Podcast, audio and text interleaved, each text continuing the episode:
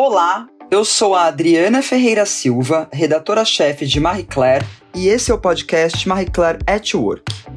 De megacorporações a empreendedorismo, passando por tecnologia, mercado, políticas de RH e economia, conheça aqui as mais importantes lideranças femininas e fique por dentro das principais notícias e novidades do universo corporativo sob a perspectiva das mulheres. Em março, eu tive o grande prazer de estrear mais uma série focada em debater a jornada feminina por equidade no mercado de trabalho. Desta vez, com o apoio da Louds Foundation, organização que dará continuidade à parte do trabalho realizado ao longo dos últimos cinco anos pelo Instituto CIA, com a missão de transformar não só a cadeia da moda, mas também outras esferas da desigualdade e a promoção de justiça climática. Neste terceiro e último episódio, nós vamos falar de uma questão crucial. De acordo com projeções do Banco Mundial, as consequências da crise provocada pela pandemia do novo coronavírus levarão a um retrocesso geral de sete anos na próxima década. Nos episódios anteriores, nós vimos o quanto as mulheres foram afetadas de maneira desproporcional por essa pandemia e hoje nós vamos debater essas consequências e quais os caminhos para resgatar essas mulheres que já perderam emprego, renda e oportunidades.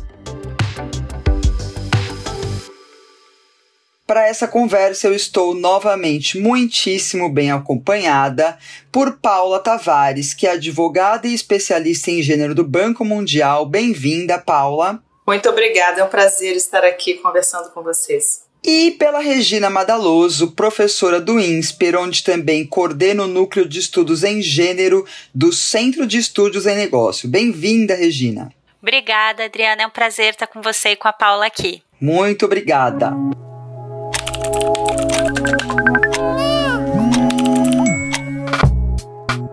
No Brasil, as mulheres ganham em média cerca de 30% a menos que os homens na mesma posição e são maioria entre quem perdeu o emprego ao longo da pandemia.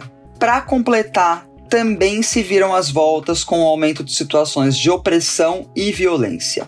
O nível de participação feminina no mercado de trabalho chegou a 45,8% e se tornou mais baixo desde a década de 1990, segundo dados do IPEA. Para se ter uma ideia, em áreas como educação, saúde e serviços sociais, a queda foi de 33%. Já nos serviços domésticos, onde as mulheres respondem por 86% dos profissionais, houve redução de 46%. Essas mulheres não encontram perspectiva de recolocação no horizonte próximo e estão ficando pelo caminho. Por isso, os especialistas são unânimes e enfáticos. Para reverter esse grave retrocesso, a começar pelos índices de pobreza, é preciso caminhar para mudanças urgentes na economia, começando por eliminar desigualdades de gênero. Queria começar pela Paula. Paula, o Brasil já registrava um aumento da pobreza em alguns anos.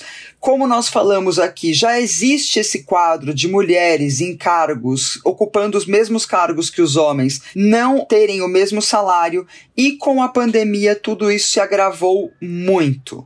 Eu queria te ouvir. Para além dos postos que foram fechados, que outros indicadores pedem nossa atenção neste momento? Muito obrigada, Adriana. É um prazer é, falar um pouco sobre esse tema que o Banco Mundial, de fato, vem monitorando, né, em termos não só do aumento da pobreza e este ano, com a pandemia, um retrocesso na redução da pobreza que nós vínhamos registrando no mundo todo, e também dos impactos, principalmente nas mulheres, da pandemia, né, em termos de inserção no mercado de trabalho, em termos de igualdade de gênero em, em várias áreas. O que a pandemia fez, de uma maneira geral, foi exacerbar as desigualdades pré-existentes em várias áreas. Né? A mulher já tinha, de fato, uma situação em que, com um trabalho igual ou postos parecidos, recebia menos, tinha uma menor possibilidade de ascensão na carreira e de chegar a postos de liderança e espaços de poder, e uma maior carga, principalmente dentro de casa, com os cuidados domésticos, cuidados com os filhos, que também contribuem para uma é, maior dificuldade, menor tempo disponível para se dedicar ao trabalho e à atividade produtiva. Esses fatores todos, e principalmente esse aumento da carga dentro de casa, se agravou muito com a pandemia. Com o fechamento de escolas, os filhos dentro de casa, mas também com menor acesso a serviços e apoios de cuidado. Então, essa carga para as mulheres aumentou muito. O Banco Mundial fez um, uma avaliação nos países da América Latina mostrando que os impactos que nós vimos nas mulheres em termos de perdas de postos e, saída do mercado de trabalho foram muito maiores para mulheres com filhos pequenos, com filhos dentro de casa. Então, é, ainda um impacto maior fazendo esse recorte associado realmente ao cuidado com os filhos e entendendo que realmente essa é uma limitação que já existia com a carga dupla das mulheres e, e agora com a pandemia muito maior. Né? Os depoimentos e a, os dados mostrando as mulheres assumindo uma carga é, muito maior do que os homens durante a pandemia, ainda maior do que antes. É, às vezes isso se tornando uma questão é, de trabalho ou de ocupação do tempo integral. E as mulheres não só perdendo empregos pelos tipos de setores e tipos de empregos que elas, as mulheres detêm principalmente, mas muitas vezes tendo que abandonar os empregos ou escolhendo por não conseguir conciliar o tempo e a disponibilidade para se dedicar a todas as tarefas. Então, essa é uma área que o Banco Mundial tem acompanhado, inclusive um dos estudos do Banco Mundial que faz uma avaliação é, de políticas públicas e da legislação na maior inserção da mulher no mercado de trabalho, fez um monitoramento das medidas adotadas pelos países durante o período inicial da pandemia. E pelo menos 40 países monitorados adotaram, por exemplo, políticas ou legislação de apoio ao cuidado com os filhos para as mulheres, seja com licenças pagas para mulheres com filhos pequenos poderem se dedicar aos filhos e terem uma licença equivalente a uma licença maternidade nesse sentido, ou é, contribuindo com apoio financeiro para que as mães pudessem pagar esses serviços, né? Ter um apoio financeiro nos países em que esses serviços se mantiveram ainda funcionando ou que ainda havia um acesso a esse serviço. Então, essa é uma área que se tem realmente notado. Esse mesmo estudo é análise do Banco Mundial para a América Latina, mostrando que as mulheres também retornando ao mercado de trabalho, ou seja, a recuperação do emprego para mulheres e principalmente para mulheres com filhos, para as mães, muito menor do que para os homens. Então, novamente, é, não só a perda de empregos e, e, uma saída do mercado de trabalho, de uma certa forma, mas uma maior dificuldade de reinserção por todos esses motivos. Agora, interessante você ter apontado né, essa atenção do Banco Mundial para projetos que estão sendo colocados em prática no mundo. Você poderia dar para a gente exemplo de projetos que poderiam inspirar soluções e iniciativas aqui no Brasil também? É algumas que eu mencionei um pouco nesse sentido. O que essa avaliação mostrou e fez um levantamento, inclusive de alguns países da América Latina, que ou adotaram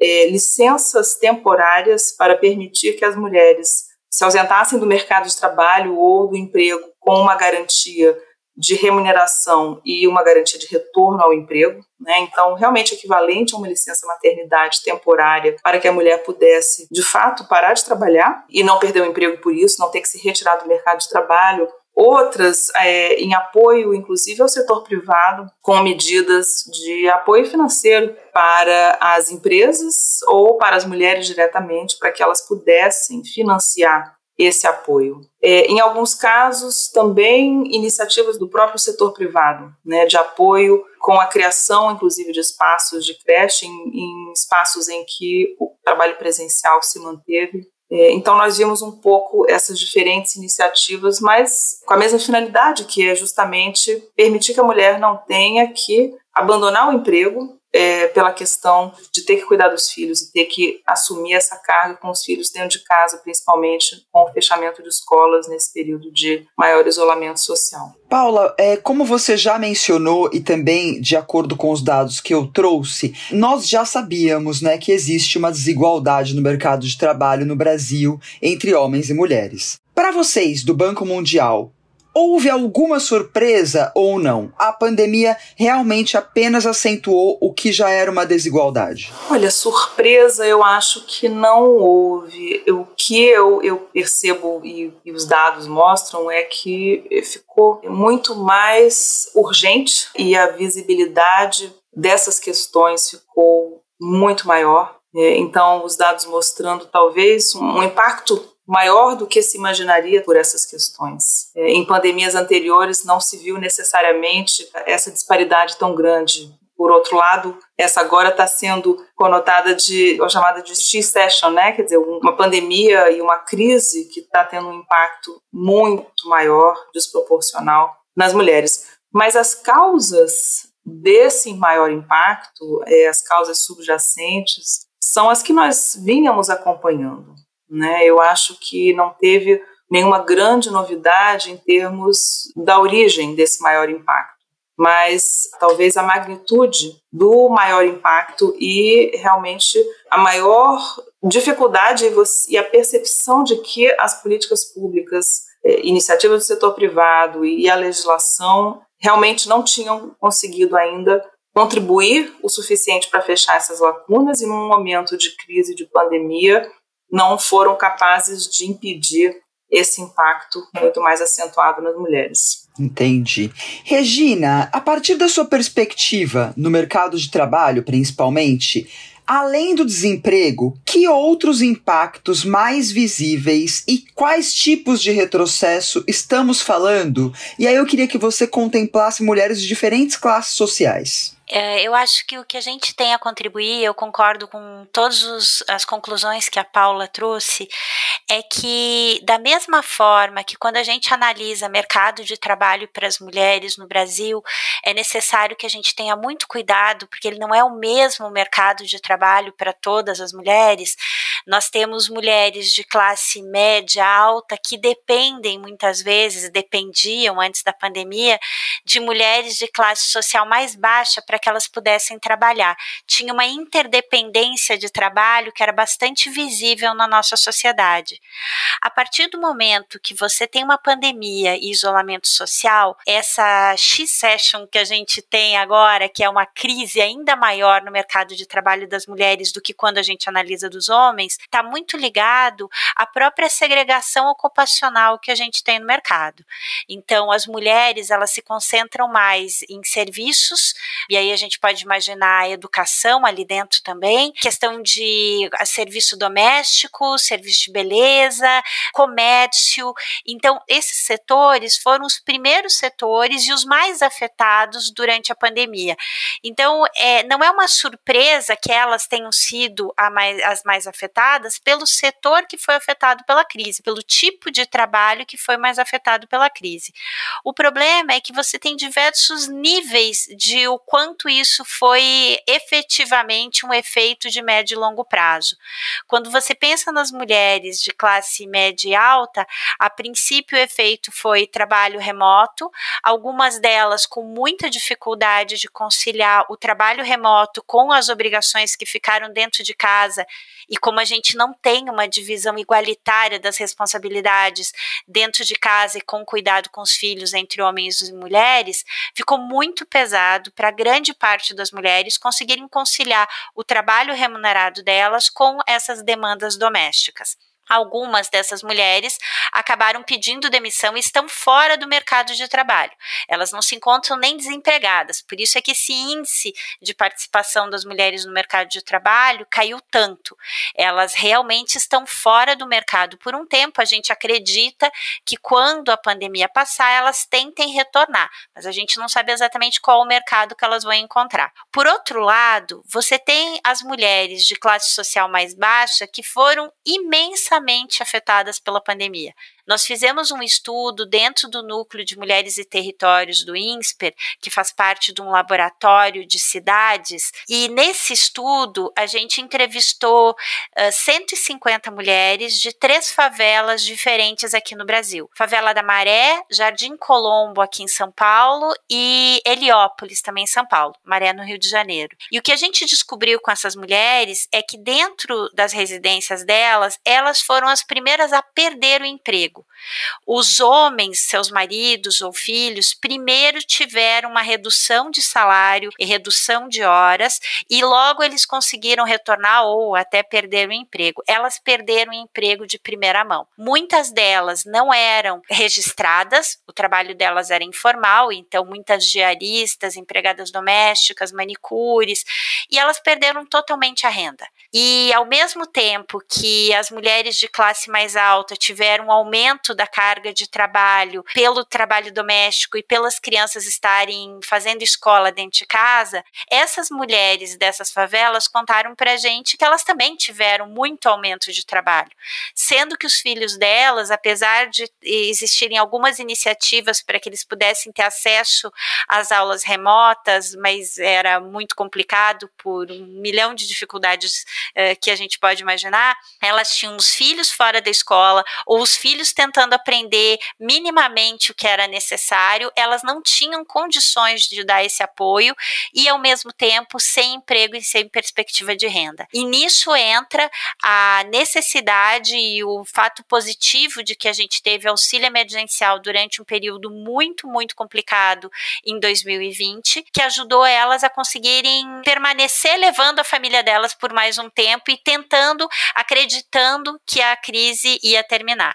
Nossa pesquisa foi conduzida entre outubro e dezembro de 2020, numa época que no Brasil a gente acreditava que a pandemia estava acabando. E elas também acreditavam. Então elas pensavam: não, quando a escola dos meus filhos voltar, eu vou conseguir encontrar um emprego, eu vou conseguir trabalhar mais dias por semana, eu vou conseguir alguma forma de sustento, porque o auxílio está acabando e eu não vou ter de onde tirar o sustento da minha família. Então, quando a gente fala desse mercado de trabalho, quando a gente fala de um mercado de trabalho tão uh, dispare entre as próprias mulheres, eu acho que é necessário lembrar que diversas políticas serão necessárias e em setores e com objetivos diferentes, porque essa reinserção ela vai ser mais lenta, como a Paula falou, a reinserção das mulheres provavelmente vai ser mais lenta do que a, a reinserção dos homens e talvez muito mais complicada, porque alguns desses postos de trabalho talvez não existam mais quando elas puderem voltar.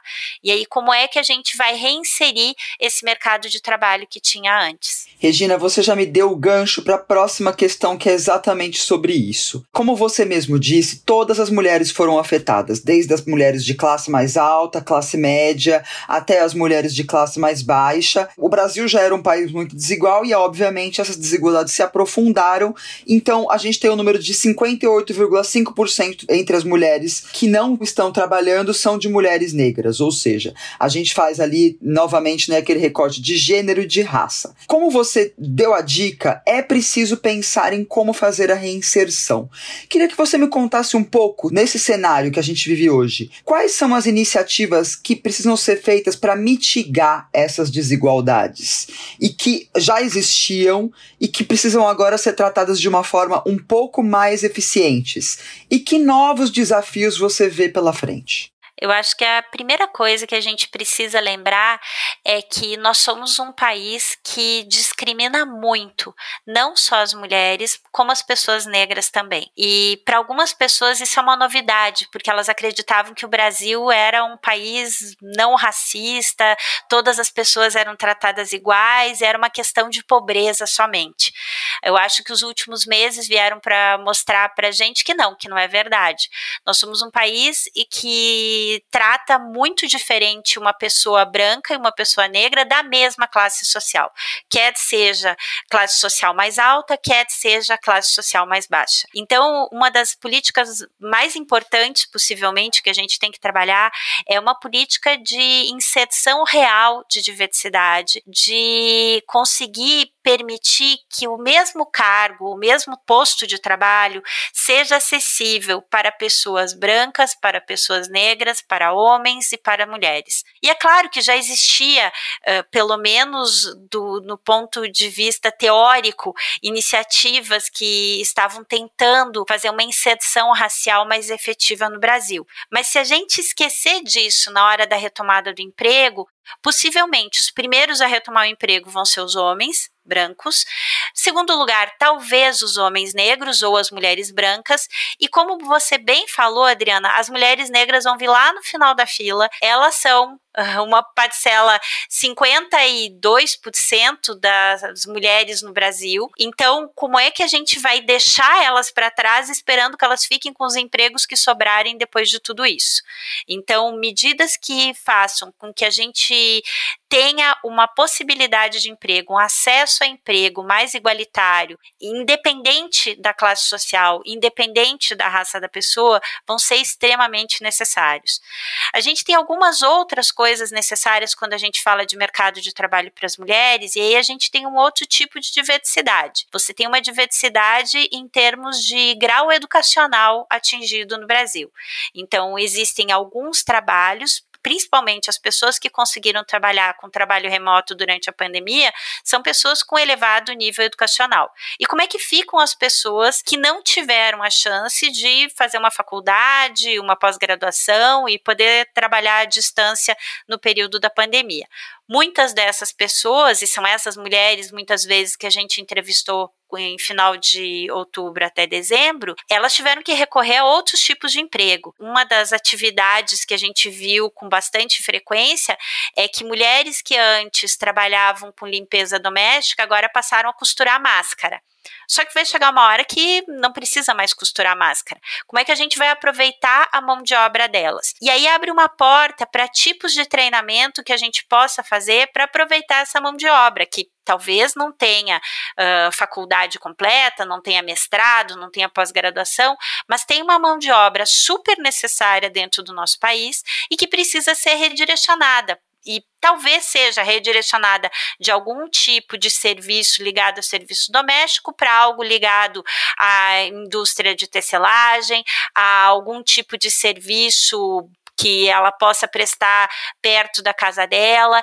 Então, nós vamos ter que analisar quais são os setores que vão ser mais demandados quando a economia começar a reaquecer e preparar essas pessoas para poder ocupar esses postos de trabalho quando eles estiverem disponíveis. Paula, você gostaria de complementar? Bom, eu acho que é na mesma linha, que é realmente um, um e as recomendações de análises tanto do Banco Mundial, do IFC, que tem mais um, um enfoque no setor privado, quanto outras organizações, mostrando justamente essa retomada mais lenta e mais difícil para as mulheres em termos de empregos e no mercado de trabalho, associam muito isso também com, na origem, os setores em que as mulheres se inserem, né, e os tipos de atividades que primeiro foram os mais afetados e continuam sendo os mais afetados, porque tem muito mais a ver com um trabalho presencial, né, e um trabalho que foi reduzido pelas medidas de isolamento, mas que também se perpetuam de uma certa forma. E também que as, as mulheres estão, de uma forma geral, em áreas e setores de menor recuperação e crescimento. Então, quando nós vemos, e aí dados inclusive para o Brasil, mostrando quais são as áreas que estão se recuperando um pouco mais rapidamente, você vê a indústria, você vê algumas áreas de serviços que não são as áreas necessariamente em que as mulheres se inserem, e as áreas que estão mais lentas ou uma recuperação mais lenta são as que, as que realmente contratam mais mulheres em geral. Você tem junto com isso também é, uma aceleração do uso da tecnologia que foi trazido pela pandemia, já vinha antes, mas foi muito acelerado pela pandemia, e uma deficiência, uma, uma desigualdade no acesso a essa capacitação em termos de tecnologia para as mulheres, o acesso à tecnologia de uma forma geral, a recursos, inclusive de eh, tecnologia eh, digital e, e de celular em algumas áreas remotas. Então, e principalmente entre as camadas, claro, já mais vulneráveis, né? Quando você faz esse recorte racial ou recorte entre camadas diferentes, mesmo entre as mulheres, né? Mesmo entre a população feminina. E aí é, as recomendações são realmente de investimento e priorização para é, uma capacitação das mulheres, inserção das mulheres, para que elas possam se reinserir na, na economia nessas áreas que estão crescendo, estão retomando o, os empregos, que estão retomando uma, um crescimento, mas também as áreas que vão talvez ser mais vantajosas e, e oferecer maiores oportunidades no pós-pandemia. Outras áreas que já também não são novas, mas que eu acho que a pandemia trouxe é, uma necessidade de se repensar e considerar, é a questão da flexibilidade com relação ao trabalho, né? E isso já existia antes, já era uma das coisas que nós de alguma forma recomendávamos, porque a flexibilidade em relação ao trabalho, em termos de horários e em termos é, também de trabalhar remotamente de casa, se for a preferência, já tinha, mesmo antes da pandemia, um impacto muito maior em termos de benefício e de contribuir para as mulheres poderem trabalhar, podendo conciliar melhor as responsabilidades profissionais e familiares e domésticas. E agora, com a pandemia, no pós-pandemia, a gente vendo isso ainda mais visível, né? Quer dizer, teve toda uma estrutura que se estabeleceu em torno do, da possibilidade do trabalho remoto, mas de uma flexibilização maior. E, na verdade, o que, que você tem que pensar com isso? É que isso não deve ser um benefício, não deve ser uma, uma política, seja de governo, seja das empresas do setor privado, que seja só para as mulheres, porque beneficia mais as mulheres com certeza, mas enquanto for algo que seja é, voltado ou direcionado para as mulheres, isso cria também um elemento de discriminação, né? Então, na verdade, é, que essas políticas sejam para todos, né? Que sejam oferecidas para todos, que haja um incentivo e, e o apoio para que isso possa ser realmente aproveitado e utilizado com os recursos necessários, principalmente em termos de tecnologia, mas que sejam políticas mais amplas. E, por outro lado, políticas também de uma redistribuição dessa responsabilidade do cuidado com os filhos, com as tarefas e as, as tarefas domésticas e, e familiares, para que haja uma maior participação masculina nisso. Né? E tem algumas políticas públicas que contribuem para a mudança de mentalidade nesse sentido, e, e é uma oportunidade que tem sido visibilizada para que se repense essa estrutura é, e dessas dinâmicas de gênero em termos de, da economia do cuidado que a gente chama, né?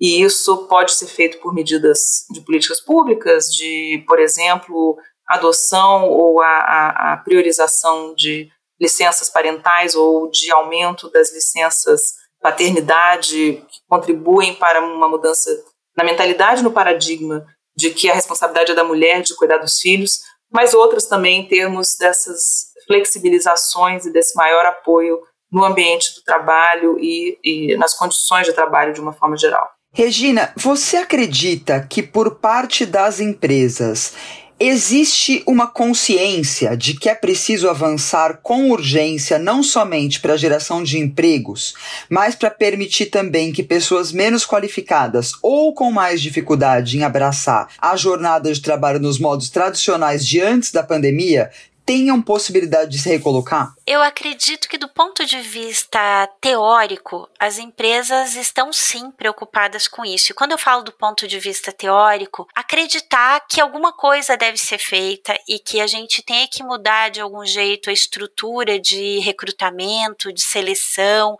de acolhimento das pessoas de mais diversas origens dentro da empresa. O ponto é que tem uma dificuldade muito grande quando a gente tenta transformar isso em prática.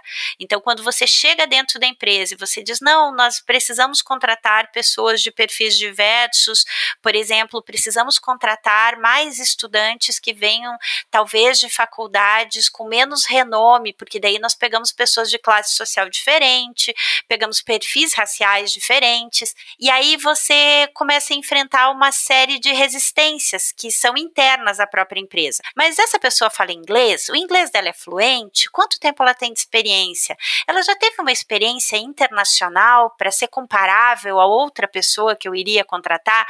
Então você tem que o trabalho que as empresas já estavam fazendo e que precisa continuar urgentemente é como eu transformo a teoria de que eu quero um ambiente de trabalho diverso numa prática de inclusão das pessoas realmente. Então, nesse exemplo que eu falei da questão do inglês, será que todas as pessoas que entram em um certo nível dentro das empresas do Brasil agora precisam de inglês fluente?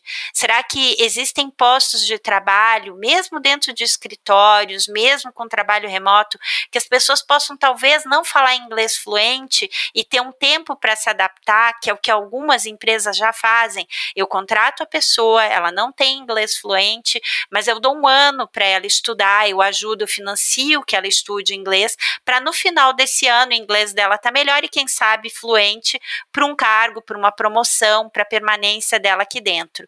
Então, existem uma série de tentativas das empresas que eu acredito que elas não vão desaparecer na hora que acabar a pandemia e que na verdade vai ser uma série de oportunidades que as empresas podem ter para a inclusão dessas pessoas de volta ao mercado de trabalho. Um mercado de trabalho que a gente espera que seja mais inclusivo do que ele era quando a gente saiu para o isolamento social.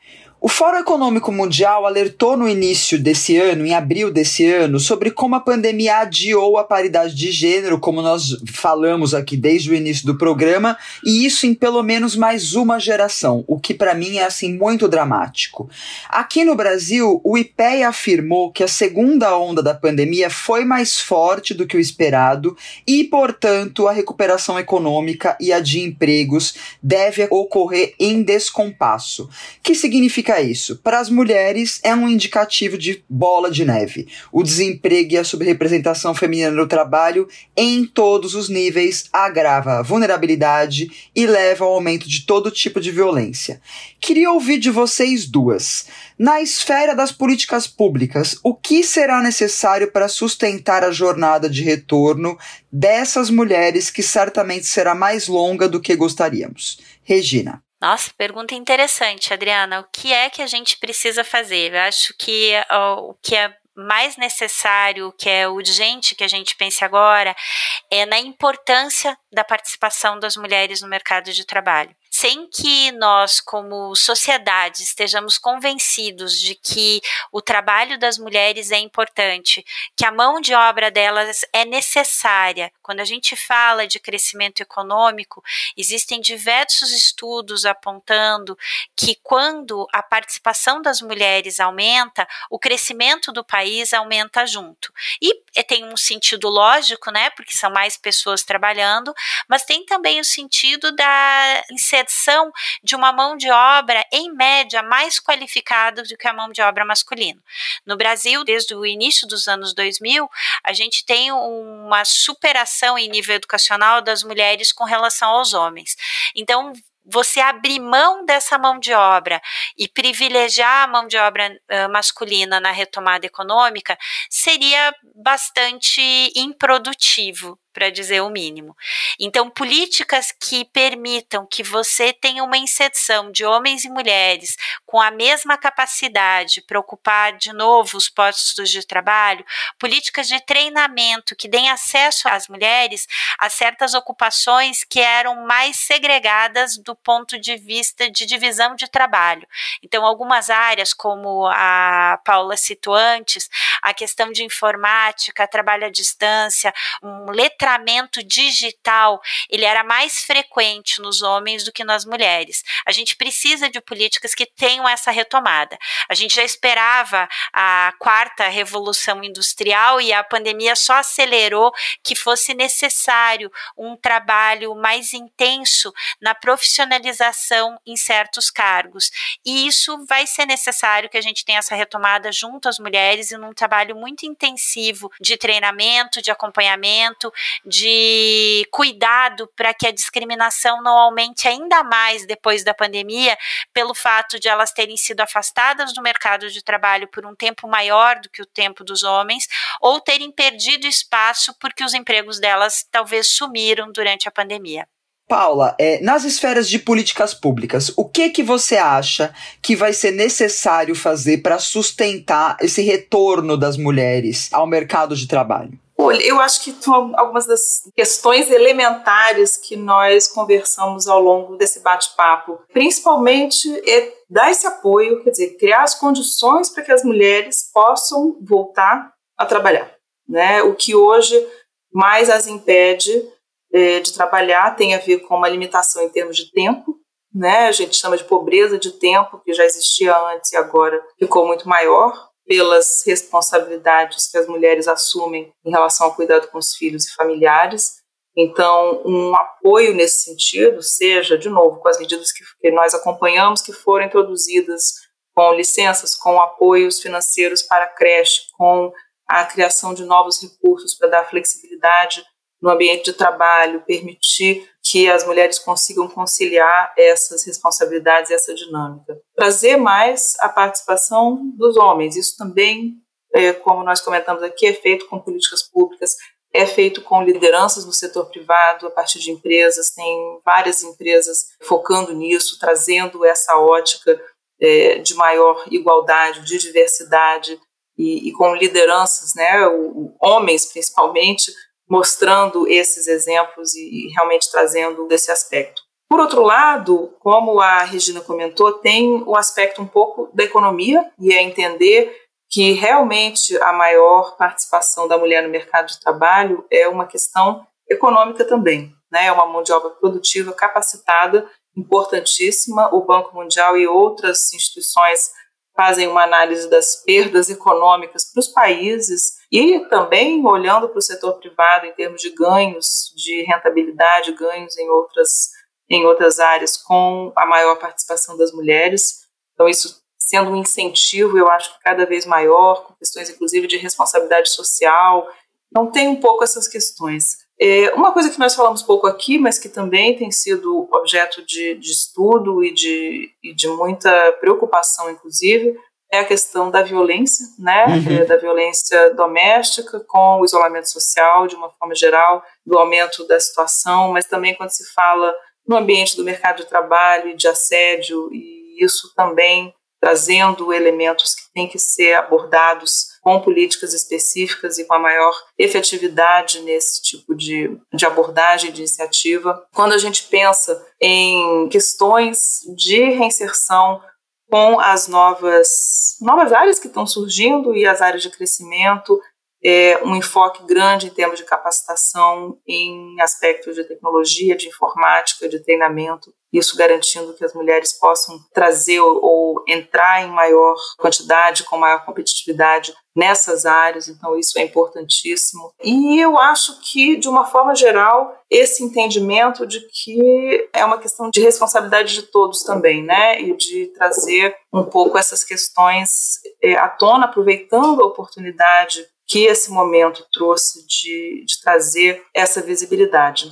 Eu vou aproveitar o seu gancho é, sobre, principalmente sobre a violência, para lembrar que as pessoas que estão nos ouvindo que no primeiro episódio da série a gente falou bastante sobre violência e assédio principalmente no ambiente de trabalho. Então, ouçam lá, como a Paula disse, é uma questão muito importante, porque os índices de violência é, durante a pandemia chamavam muito a atenção. Eles pioraram muito durante a pandemia. E, Paula, o Banco Mundial, é, esse número, né, de que o, o, o Fórum Econômico Mundial dizendo que a pandemia adiou a paridade de gênero em pelo menos mais uma geração é tão assustador. Eu queria ver você como uma representante do Banco Mundial. Se vocês fazem um exercício de futurologia sobre como é que a gente vai correr atrás. Quanto tempo a gente vai levar para recuperar esse tempo que a gente agora perdeu durante a pandemia? Olha, o Banco Mundial eh, fez algumas estimativas um pouco em termos do aumento da pobreza e como isso tem um impacto em todas essas eh, questões, e claro que o aumento da pobreza muitas vezes sendo mais agravado para as camadas mais vulneráveis da população, e entre essas estão as mulheres, com certeza. É, uma análise que o Banco Mundial tem feito, que aí é, é um pouco essa projeção medindo as perdas em termos de, de capital humano pelas desigualdades de gênero, mostrando isso antes da pandemia mesmo, né, que é, reduzindo as disparidades de renda, principalmente entre o trabalho de homens e mulheres ao longo da vida, isso traria um equivalente de 172 trilhões, isso em termos globais, em termos de aumento de riqueza para os países. Né? Então, o Banco Mundial tem trabalhado muito esse conceito de capital humano e de riqueza de capital humano e a importância dos países valorizarem esse aspecto. E dentro desse trabalho, dessa análise, como as desigualdades em termos de gênero, é, e aí entra, claro, uma questão de muitas vezes acesso à educação, saúde, mas principalmente o impacto no mercado de trabalho, da renda da mulher ser menor que a do homem, e aí aquela a desigualdade de renda e salarial que nós comentamos, estão trabalhando um pouco esses aspectos e mostrando realmente os ganhos que os países podem ter, essas projeções mostram isso, com esse, trabalhando melhor esse enfoque. Eu acho que mais por esse sentido, mostrando o que os países podem ganhar com uma abordagem mais eficaz para fechar essas brechas. Regina, queria que você, antes de se despedir da gente, sugerisse para a gente ampliar esse debate. Que outras fontes você acha que é importante estarmos atentos agora? Podem ser livros, pesquisas, reportagens, outros podcasts eu tenho lido muita coisa de gente bastante jovem. Então, eu, eu sigo alguns perfis uh, de Instagram de pessoas que debatem essa questão de presença da mulher no mercado de trabalho, com meninas que talvez mal saíram da adolescência, mas que já têm uma posição bastante firme e às vezes muito diferente da que eu imaginava ter, de uma questão de como é que a gente vê as mulheres. E no Brasil, o, o ver a mulher tem toda uma questão questão até da objetificação do corpo da mulher e como é que a gente desmistifica isso, faz as mulheres conseguirem, não necessariamente é uma palavra boa, mas conseguirem se empoderar como mulheres, conseguirem os cargos, conseguirem almejar, ter objetivos de vida que sejam realmente compatíveis com as vontades delas e não com aquilo que elas esperam que fosse desejado por parte delas. Uh, em termos de livro, eu acho que eu eu vou dar uma dica que a maior parte das pessoas já leu uh, e talvez possa parecer até dissonante com o tempo que a gente está falando, mas Torto Arado é um livro extremamente atual para a gente entender a problemática de classe social e de mulheres no Brasil. E além disso, todos os podcasts que falam não só sobre mulheres, tem um podcast que eu particularmente gosto muito, que é o podcast do Redes da Maré, uma vez a cada 15 dias, de 10 a 15 minutos, fantástico, trazendo visibilidade para a comunidade, muita visibilidade para o trabalho das mulheres dentro da maré. Acho que essas seriam as minhas dicas, Adriana. Obrigada, Regina.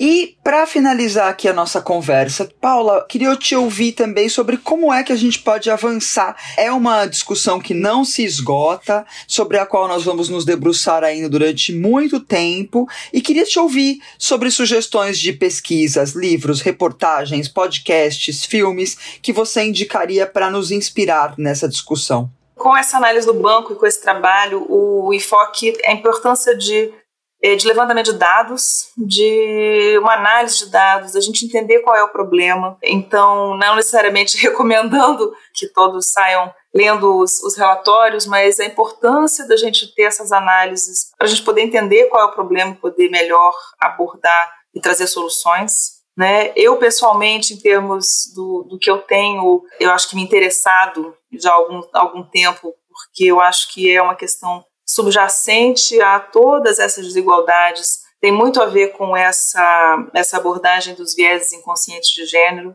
entendendo por que, que essas desigualdades se perpetuam, mesmo em países que têm uma legislação e que têm políticas que dão esse apoio à mulher ou que fecharam muitas dessas brechas, por que essas dinâmicas se perpetuam, entendendo que todos nós de alguma forma temos esses vieses inconscientes, então, e aí um pouco que a Regina comentou, né, e você vê isso em questões de contratação, de ascensão na carreira, de é, oportunidades de liderança e postos de liderança, então tentando entender o que está por trás e quais são algumas das medidas e das, enfim, iniciativas que podem eliminar um pouco esses vieses inconscientes de gênero que permeiam as nossas sociedades, a nossa sociedade, a convivência, pensando em medidas inovadoras, né? E aí eu vejo, tenho visto reportagens, talvez, e inclusive algumas abordagens mostrando, por exemplo, mais recentemente, empresas que estão priorizando a contratação de mulheres grávidas ou que estão priorizando políticas é, de trabalho que, que, contribuam para a participação do homem. Então, essas coisas acabam me interessando. É, tem umas análises muito interessantes da Harvard Business Review que são técnicas as análises, mas as conclusões são mais acessíveis em termos de algumas ideias bem práticas que podem ser colocadas e é, implementadas para mudar um pouco esses conceitos. Mas para mim é um pouco isso, quer dizer, o que eu tenho acompanhado são é, um pouco essas discussões do, do que está por trás, de como é que essa mentalidade que nós ainda carregamos tem um impacto tão grande nos comportamentos e quais são alguns dos mecanismos para mudar esses padrões, né? Porque eu acho que esse é um pouco esse trabalho mais longo prazo de prevenção, que é trabalhar realmente esses comportamentos aprendidos que nós é, temos a tendência de perpetuar, de replicar,